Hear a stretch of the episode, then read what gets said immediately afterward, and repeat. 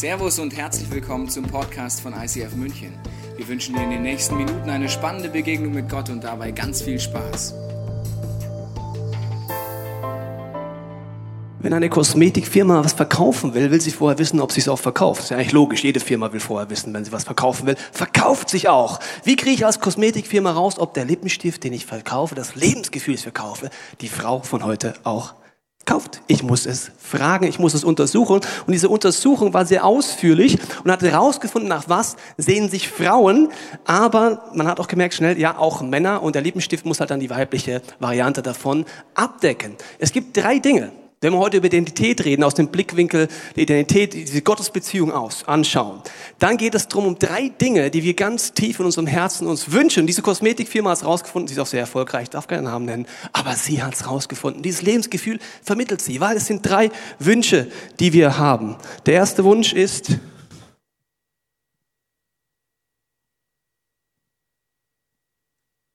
ja, wir haben so unsichtbare Schilder, wir wünschen uns geliebt zu werden. Und, wenn wir ehrlich sind, so wie wir sind. Und nicht, was unsere Maske ist, nicht was Äußeres, sondern wir wünschen uns geliebt zu sein. Es ist wie ein Schild mit einem Schrei des Herzens, mit dem wir rumlaufen, egal ob Mann oder Frau. Und jetzt ein guter Lippenstift muss jetzt irgendwie dieses Lebensgefühl versuchen, äh, ja, ihr Frauen versteht das, ich nicht, aber wie dann der Lippenstift dann, ich weiß, es sieht schön aus, aber ja, also jedenfalls geliebt zu werden ist der erste, ein wichtiger Punkt für eine Firma, die man ernst nehmen muss. Der zweite Punkt, ist auch wichtig. Wow, jetzt verheddert. Mach ich gleich zwei auf einmal, das schafft ihr, ihr seid hochbegabt. Das sind die anderen zwei Schilder, die rausgefunden. Und ich wünsche mir, dass ich angenommen werde und dass ich gewertschätzt werde. Und wir laufen mit solchen unsichtbaren Schildern rum. Das ist unsere Sehnsucht. Und wenn jemand anfängt, das zu bedienen, dann springen wir drauf an. Aber die tiefste Sehnsucht, ich will mich geliebt fühlen für die Person, die ich tief drin bin, nicht mein Äußeres. Ich wünsche mir angenommen zu werden, so mit allen Fehlern und Schwächen. Aber, naja, wenn es nicht klappt, lieber vielleicht ein bisschen was nach außen Vorschein wahren, damit nicht rauskommt, dass ich vielleicht gar nicht so liebe, liebenswert bin in meinem, in meinem Gefühl. Oder auch, dass ich gewertschätzt werde. Und diese drei Schilder haben wir alle, ob Männer oder Frauen, unsichtbar. Und wenn wir diese Dinge anfangen, auf eine Art und Weise zu füllen, die destruktiv ist, wird es mich zerstören. Wenn ich weiß, wie ich das konstruktiv mache, vielleicht auch mit einer Gottesbeziehung, da wird es heute drum gehen, wird es zum Leben dienen. Diese drei Schilder.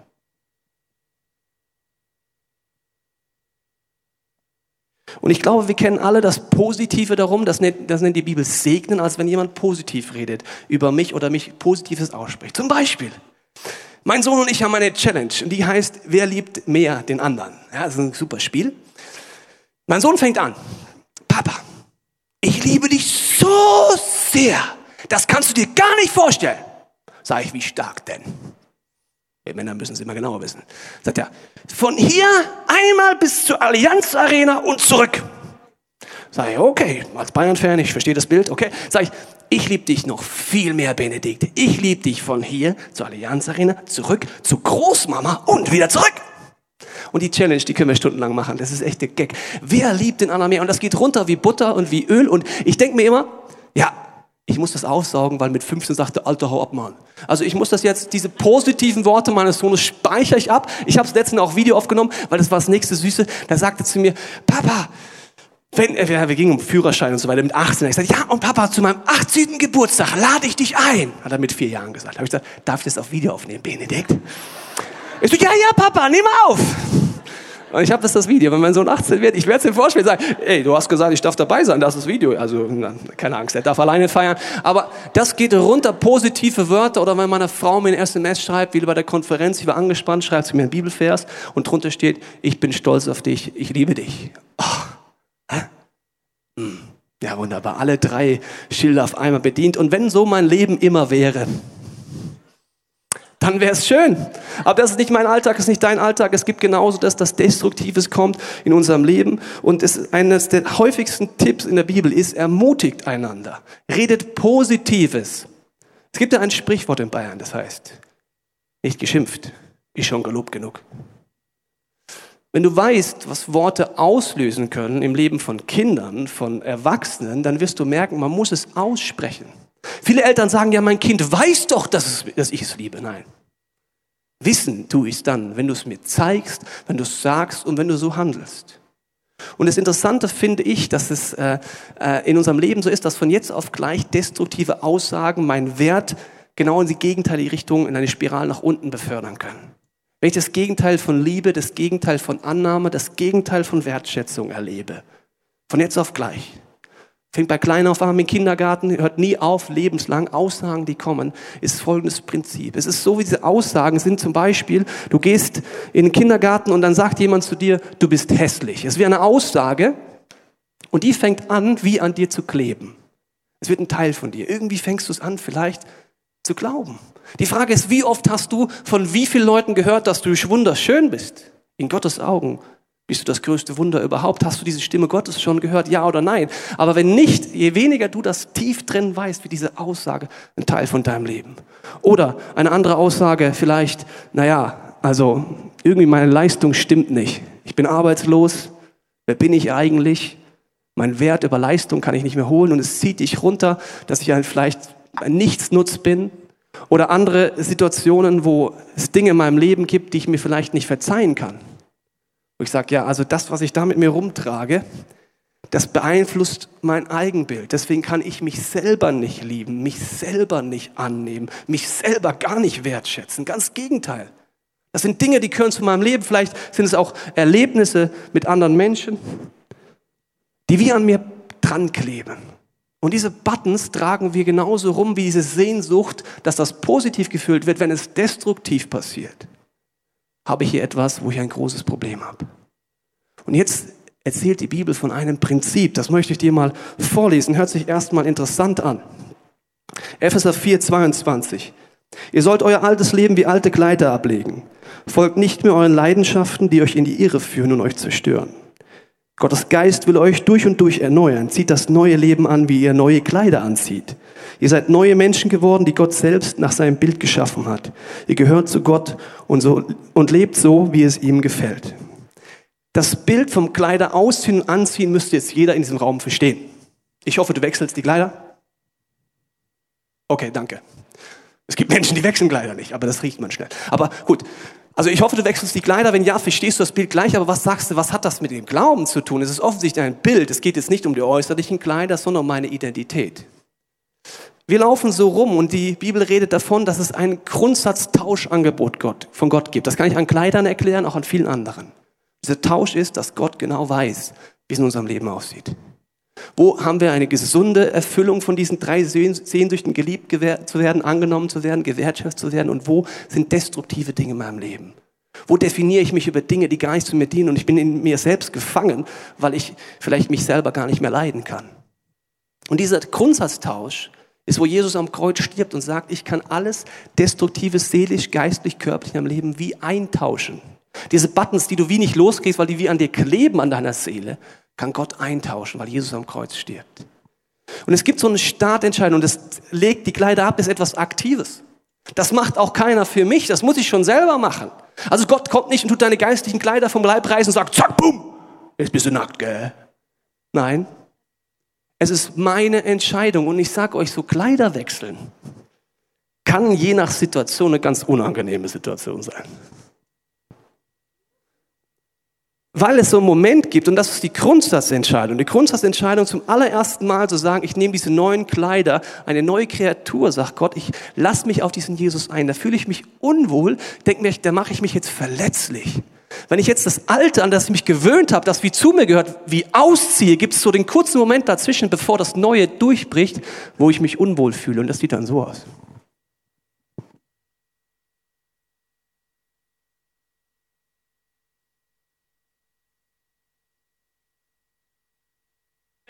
Die kriegen Geld dafür, alle anderen denken sich, was macht er jetzt? Das ist der Moment, jetzt stehe ich so vor euch und es ist wirklich nicht eine schöne Situation. Ich denke mir, naja, eigentlich fühle ich mich mit Klamotten wohler, wenn man nicht das alles sieht. Und das ist jetzt nur mein Körper, meine Seele, mein Geist, siehst du ja jetzt nicht. Das sind Momente, wo vielleicht Dinge sind, für die du dich schämst und froh bist, dass sie unter Klamotten sind. Oder Dinge, die unangenehm sind. Zum Beispiel habe ich auf meinem Rücken ein Melanonis beccaris nevus. Das ist ein riesen Leberfleck. Ich mag ihn nicht. Der sieht so aus.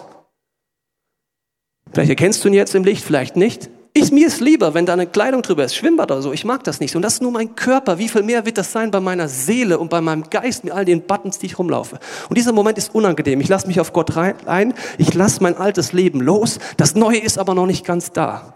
Und da sagt Gott, ich will, dass du wie neue Kleider anlegst.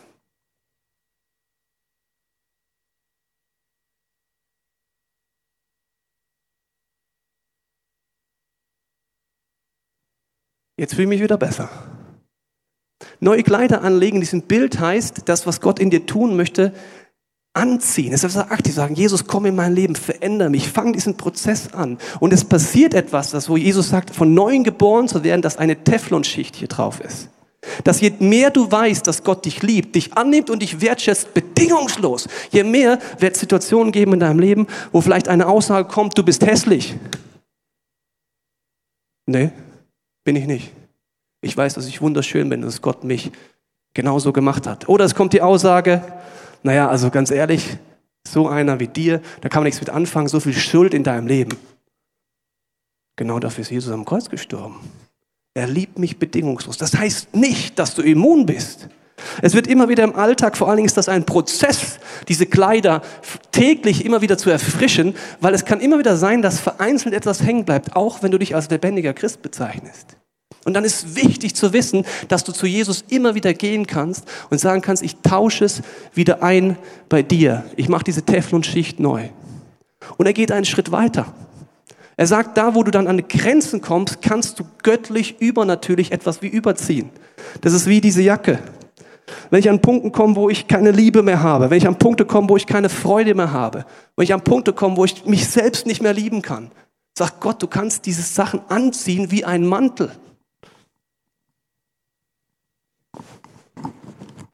Zieh über meine Lieblosigkeit Gottes Liebe drüber und sag, Gott, veränder mich von innen nach außen und ich tue das, wo ich Fehler habe. Ich ziehe das wie drüber, deine Veränderungskraft. Ich glaube, das ist ein Bild, das muss man erleben, weil sonst hört es sich sehr theoretisch an. Und ich habe jetzt hier vorne gleich einen Gast, mit dem möchte ich darüber reden. Wie hat sie das erlebt, dass es Buttons in unserem Leben gibt und wie kann die Veränderungskraft von Gott wirken? Begrüßt mit mir auf dieser Bühne Deborah Rosenkranz. Hallo Deborah. Du kriegst einen Stuhl, ich tue kurz meine Jacke weg, sonst wird es mir zu Das ist nett und ich verspreche, ich werde mich nicht ausziehen. Das ist gut. Das ist gut, schon, schon mal das Erste, aber Wie ich muss... Stefan Raab hier, da rollt man auch so weg. Ja, das ist richtig. Aber erst wenn ich einen Knopf drücke, den da, dann geht das so. Ja. Deborah, du bist Sängerin und ich liebe dein Mikrofon. Ah, das freut mich, dass du das sagst. Und du willst man- es halten. Ich- darf ich einmal Du kurz- willst. Achtung. Und? Steht's mir? Ich will, Wir machen heute eine Sonderkollekte, da kann man einfach für mein neues... Nee, Quatsch. Ich bin Pastor, keine Sängerin. Sonst will es passen. Deborah, du hast äh, ein Buch geschrieben, das habe ich jetzt hier wieder irgendwo, da habe ich es, ja, genau. Es heißt, so schwer sich leicht zu fühlen, da geht es um deine Lebensgeschichte. Ich möchte gleich einsteigen mit einer Aussage, die in deinem Leben von jetzt auf gleich viel ausgelöst war. Und zwar möchte ich es zitieren, da heißt es, sagt jemand zu dir, ein junger Mann, ich weiß gar nicht, wie man mit so viel Fett laufen kann. Was war das für eine Situation, dass jemand das sagt? das war das Schlimmste, was man mir da hätte sagen können. Ich war 12, 13, 14 in dem Alter beim Handballtraining und ja, wir Frauen in dem Alter, also jetzt glaube ich auch noch, wir achten nicht darauf, dass wir wirklich gut spielen oder nicht nur, wir möchten auch gut dabei aussehen. Und an diesem Tag war eben mein absoluter Traummann. Nee, heute wäre es nicht mehr. Aber damals, der saß auf dieser Bank und hat zugeschaut. Und nach dem Training kam er zu mir und hat gesagt, Deborah, du spielst so gut. Yes. Ich frage mich einfach, wie du mit so viel Fett überhaupt rennen kannst. Und das war ein Satz, der saß. Ich hatte schon so 77 Kilo auf der Waage. Viele sagen, das ist nicht übermäßig viel, aber es ist doch genug. Man hat sie mir angesehen. Ich habe mich aber deswegen nie irgendwie zu dick oder wertlos oder hässlich gefühlt, weil mir meine Familie immer die Bestätigung gegeben hat, du bist wertvoll. Und ich war sehr gut in der Schule. Ich war in allem sehr gut, stand immer im Mittelpunkt. Aber dieser eine Satz hat mir den Boden unter den Füßen weggerissen, weil ich ja ihm gefallen wollte. Die Frage, wer bin ich? Bin ich geliebt, angenommen, gewertschätzt, gerade wenn wir aufwachsen, aber auch im, bis ins hohe Alter ist die Frage, kriege ich Feedback, kriege ich Positives, jetzt kriege ich das Negative. Ich habe ein Zitat in deinem Tagebuch gelesen, da heißt es, also in deinem Buch, da heißt es aus dem Tagebuch, ich bin so dick, ich muss abnehmen, sonst liebt mich keiner mehr. Das ist aus dem Jahr 1995. Also diese Gedanke, Liebe kommt durch mein Äußeres, ist tief in dir drin in diesem Moment. Genau, weil er mir das ja damals bewusst gemacht hat. Ähm, du bist zu fett. Und gleichzeitig hatten alle meine Freundinnen den ersten Freund oder den fünften, aber ich war immer nur der Kumpeltyp. Und da wurde mir klar, du kannst nur geliebt werden, wenn du auch dementsprechend aussiehst. Du musst schlank sein, du musst schön sein. Vorher lieben dich deine Eltern vielleicht, aber die anderen nicht. Das ist ja ein Gedanke, den hat man auch, wenn man älter ist. Also meine Hülle entscheidet. Ja. Also wenn wir tiefer darüber nachdenken, wissen wir, es ist nicht der Wunsch, den wir haben, aber das ist teilweise die Realität. Was würdest du uns sagen, was hat diese Aussage ausgelöst in dir? Naja, bei mir wurde es sehr schnell sehr intensiv, weil mir klar wurde, an diesem Tag, du wirst als Frau nie gesehen oder beachtet werden, wenn du weiter so fett bleibst. Du musst was an dir ändern. Und ich, hab, ich bin nach Hause und habe erstmal meine Mutter gefragt, wie man überhaupt eine Diät macht, weil wir sind Franzosen und wir essen gerne. Bei uns gab es keine Diäten. Und sie meinte, du lass doch abends die Kohlenhydrate weg, du wirst schon sehen, dein Gewicht pendelt sich ein. Aber jeder, der hier schon mal eine Diät angefangen hat und es länger als vier, fünf Tage ausgehalten hat, weiß, man hat plötzlich diesen Drive, auch wirklich weniger zu essen und da was wegzulassen, da was wegzulassen, weil man beflügelt wird von dieser Zahl auf der Waage, die immer weniger wird. Und bei mir hat es ganz schnell gekippt, sodass ich besessen war, davon weniger zu werden. Wenn ich mal 200 Gramm mehr auf der Waage hatte, bin ich durchgedreht. Ich wurde aggressiv. Ich habe meinen Eltern immer die Tür ins Gesicht geschlagen, sie angeschrien mit, ich hasse euch, lasst mich in Ruhe. Für mich war es auch ganz schlimm, so normale Situationen aus dem Alltag, ähm, nach der Jugendgruppe oder was auch immer zu McDonalds zu gehen. Und wir alle wissen ja, wie es dort riecht, schön nach Fett und Pommes. Und ich dachte, wenn ich das jetzt einatme, nehme ich zu.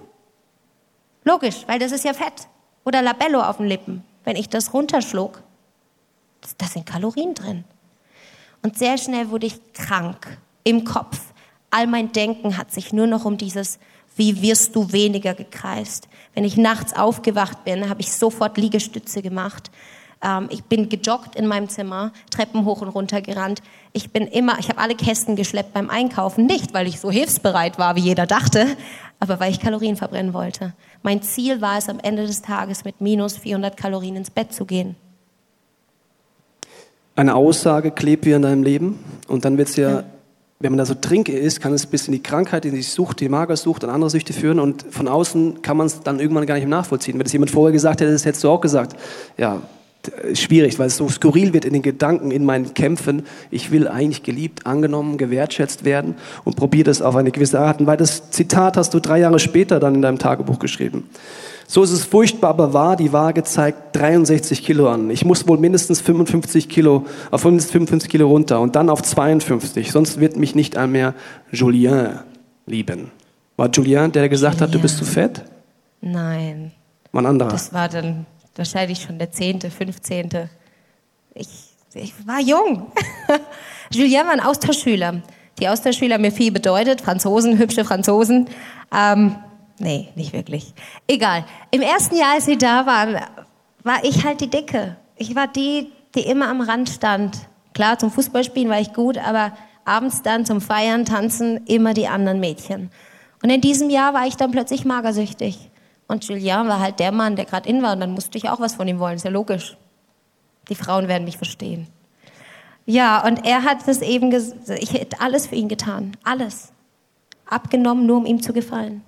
Der Schwarm ändert sich logischerweise in dem Alter, also bei ja. Jungs, bei Mädchen und so weiter. Äh, die, der Wunsch bleibt, ich will eigentlich geliebt werden. Und wenn man das jetzt hört bei jemand anders, denkt man schnell, ja, aber das bist doch gar nicht du. Wenn man drinsteckt, sieht man es oft nicht und sieht es auch nicht so. Ähm, das ging sehr weit runter. Was war so vielleicht der Tiefpunkt? Du warst dann beim Arzt regelmäßig. Mhm. Ich habe sehr schnell eigentlich 30 Kilo abgenommen. Anfangs ging es mir gut und dann wurde ich immer schwächer, ist ja logisch körperlich. Ich, äh, mir sind extrem viele Haare ausgefallen. Ich hatte meine Tage nicht mehr. Ganz zum Schluss habe ich auch mein linkes Bein nicht mehr bewegen können, gar nicht mehr. Das war wie abgestorben. Eines Morgens bin ich aufgewacht, kein Gefühl mehr, tot. Und das hat mir natürlich extrem Angst gemacht. Ich wusste auch, weil ich, ich saß im Wartezimmer und mein Hausarzt. Ich war regelmäßig dort, hat meine Mutter zu sich gerufen. Ich durfte gar nicht mehr mit, aber die Tür war leicht offen und da habe ich gehört, wie er zu ihr gesagt hat, Frau Rosenkranz, wir können aus medizinischer Sicht nichts mehr für Ihre Tochter tun. Sie wird sterben. Wenn sie so weitermacht, ist es in ein paar Monaten vorbei. Und das war für mich der Tiefpunkt. Es fängt ja langsam an. Ja. Dann wird es eine Sucht, bis es auch äußerlich sichtbar ist. Welche Strategien hattest du denn, bis es äußerlich sichtbar war, dass deine Eltern nichts mitkriegen?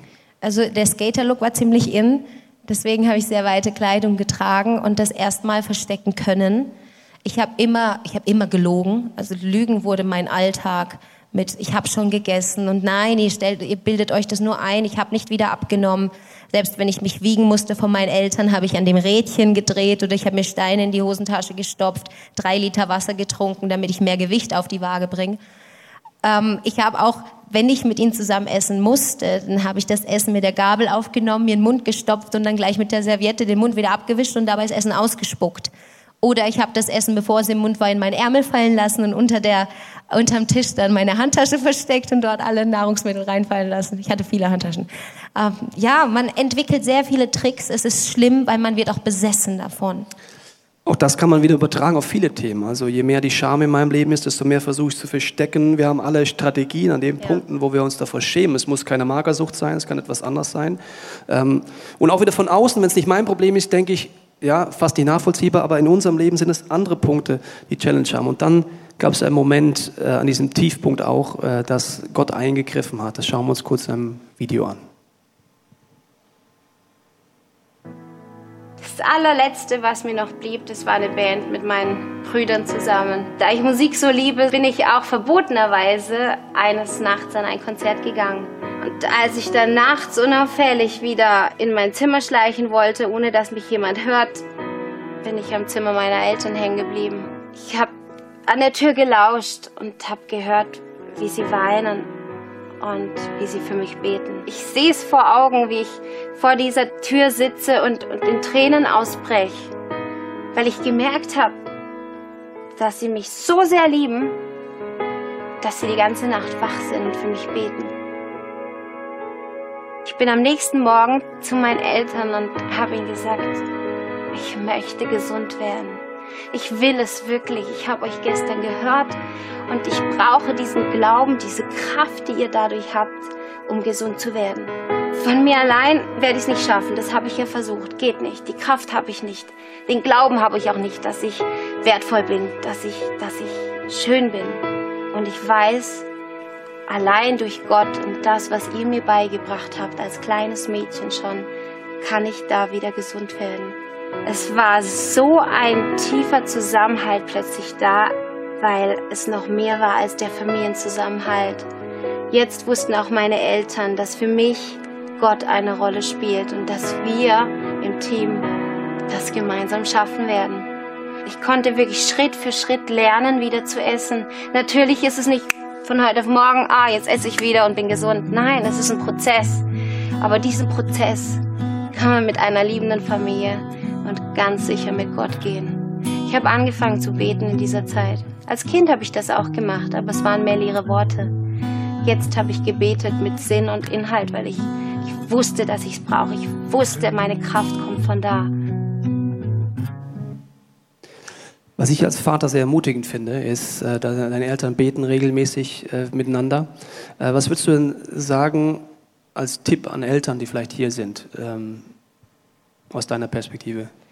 Das ist ein guter Punkt, weil ich ja jetzt schon Weilchen mit dieser Geschichte unterwegs bin und ich immer wieder betone, wie wichtig diese Nacht für mich gewesen ist, in der ich vor dem Schlafzimmer meiner Eltern mitbekommen habe, wie sie nicht nur für mich gebetet haben, sondern natürlich auch geweint. Meine Mutter hat so bitterlich geweint. Schon allein das war ein Schlag ins Herz, weil ich sie ja geliebt habe, was ich ihr so lange nicht mehr gesagt hatte. Sie, ich bin ja nur noch, ich bin wie ein Phantom immer durchs Haus gelaufen. Ich war ja nicht mehr da. Und dann zu hören, dass sie wach sind und auch erwähnen, meine Mutter sagte, wir können ja eigentlich schon Sarg bestellen. Das war für mich, das war doch nicht mein Leben ich würde doch nicht sterben. All diese Gedanken in dem Moment. Und dann bin ich in dieses Zimmer rein und habe gesagt, Ich brauche eure Gebete, ich brauche eure Liebe, eure Kraft. Und immer wieder erzähle ich diese Geschichte und irgendwann nahm ich meine Mutter von nicht mal zu langer Zeit beiseite und meinte, ja, aber Deborah, das war nicht eine Nacht, wo du plötzlich per Zufall vor der Tür standest. Wir lagen nächtelang, wochenlang, monatelang da und haben immer wieder für dich gebetet. Wir hatten Zweifel, wir dachten, wird Gott je eingreifen? Wirst du sterben? Was, was ist hier los? Natürlich die anderen auch, Pastorenfamilie und die Tochter stirbt, ja, was stimmt da nicht? Das ist schwierig. Aber wir haben uns entschlossen und uns gegenseitig ermutigt, als Paar auch weiter dran zu bleiben und Gott zu vertrauen, dass er das Richtige tun wird. Das ist das, was als Eltern, man sagt man, es bleibt nur zu beten, dabei ist es ja nicht nur. Also äh, die Bibel redet immer davon, dass wenn Eltern gemeinsam beten, für ihre Kinder besondere Kraft hat. Und dieser Moment, diese Einsicht, die kann man ja was nicht erklären. Das ist ein göttlicher Moment, wo ich einsehe, ich brauche wirklich Hilfe. Ich kann jahrelang durchs Leben gehen und sagen, nee, ist nicht so. Bei dir war es an diesem Punkt. Bei uns ist es so, dass wir sogar heute aktiv sagen könnten, Geist, Heiliger Geist, zeig mir, wo sind Punkte in meinem Leben, wo ich einfach verstecke, vertusche und in einer Sackgasse drin bin. Was meine vorletzte Frage ist, du bist in die Kirche gegangen, ähm, hast gebetet, ich wusste, ja. ja, Pastorenkind, ja. Und wie kann das sein? Ich gehe in die Kirche, bete und trotzdem habe ich Magersucht, Bulimie. Wie geht das? Es äh, geht ganz einfach. Also es ist kein Unterschied, ob Christ oder nicht Christ. Die Gefahr ist da. Ich könnte euch außer diesem Satz jetzt auch nicht mal einen Grund dafür nennen. Das ist die Problematik bei einer Essstörung. Es muss nicht mal unbedingt einen Grund geben. Es fängt ganz klein, ganz schnell an und man steckt tief drinnen. Ich habe für mich halt das erst später erkannt. Das Problem war, ich bin tatsächlich mit meiner Familie in Gottesdienst, weil man das halt so tat. Und ich habe vorne mitgesungen, weil ich halt gerne singe. Und wir haben zusammen gebetet vorm Essen und vorm Schlafengehen. Das war alles so, das tut man halt. Klar, wir, ich, wir haben auch Wunder erlebt als Familie und das fand ich immer toll. Aber ich habe während meiner Krankheit festgestellt, dass ich gar keine persönliche Beziehung zu Jesus habe. Dass das wirklich nur abhängig ist von meinen Eltern oder meinen Brüdern, die sagen, komm, jetzt beten wir dafür. Ich selber, null. Ich habe nie die Bibel aufgeschlagen. Ich konnte ein paar Bibelverse zitieren. Klar, das können wir alle. Ich konnte selbst im Lobpreis am Sonntag schöne Sachen sagen, wirklich. Aber das Herz war woanders. Und erst in der Bulimie, weil ich ja nach der Magersucht gesund war und zugenommen habe, aber dann noch mal einen mächtigen Absturz hatte in die Bulimie, das natürlich keinem erzählt habe. Ich blieb bei meiner Geschichte von, ja, Gott hat mich geheilt aus der Magersucht, aber keiner wusste, dass ich nach dem Gottesdienst heim bin und mir einen Finger in den Hals gesteckt habe. Und erst da habe ich realisiert, du hast eine ziemlich große Klappe, Deborah, und du laberst viel, wenn der Tag lang ist. Aber was ist da wirklich drin? Wenn es Gott wirklich gibt, dann sieht er auch deine Kotzerei dann sieht er auch das. Und dann wird es höchste Zeit, dass du das Wunder mal persönlich erlebst und dass du ihn jetzt anschreist und anflehst, dich da rauszuholen. Und ich habe das nicht am Morgen mal kurz gemacht, sondern in dem Moment, wo ich in meinem Dreck war, über der Kloschüssel. In meiner Sünde, wenn ihr wollt, weil ich wusste, es ist nicht richtig. Und dann habe ich von ihm verlangt, mich gesund zu machen. Das ging auch nicht. Am nächsten Tag war ich geheilt. Das waren Monate. Und ich hatte Rückfälle. Aber ich wusste jetzt, weil ich erfahren habe, wie stark Gott in einem Leben wirken kann durchs Gebet, wusste ich, dass er mich nicht loslassen würde. Und ich wusste, es ist okay, zu sündigen, zu versagen, hinzufallen. Und das weiß ich bis heute, weil ich bin, ich bin immer noch nicht perfekt. Stellt euch das mal vor. Aber ich weiß heute, wo ich damit hin kann. Und ich würde nie mehr weglaufen, weil das ist Zeitverschwendung. Gott weiß eh, was du falsch machst. Er kennt deine Fehler eh. Und das Einfachste ist wirklich, dann direkt zu ihm zu gehen und zu sagen, okay, hier bin ich und so bin ich, hilf mir.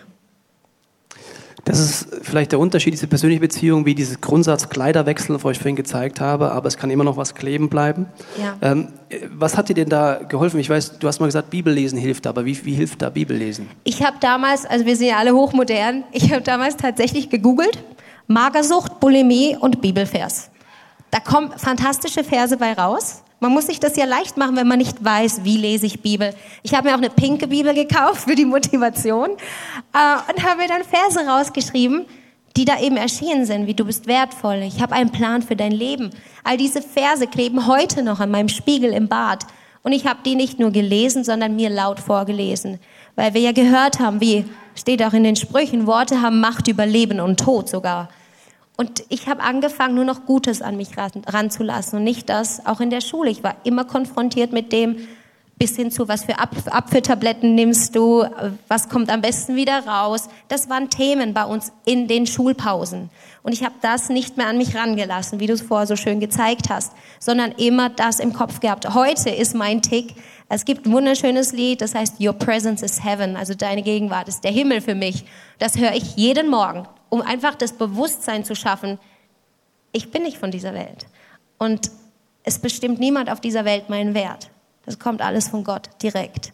Und er bestimmt mein Leben. Du hast gesagt, an einen Spiegel hast du das rangeklebt und du hast auch ein Lied dabei. Da ja. geht es um den Spiegel und inwiefern der einen beeinflusst. Das wollen wir jetzt mal gemeinsam anhören. Und dass er meinen Wert nicht mehr bestimmt. Ich habe am Anfang von diesen Schildern geredet und habe gesagt, wir tragen sie mit uns rum, geliebt, wertgeschätzt, angenommen.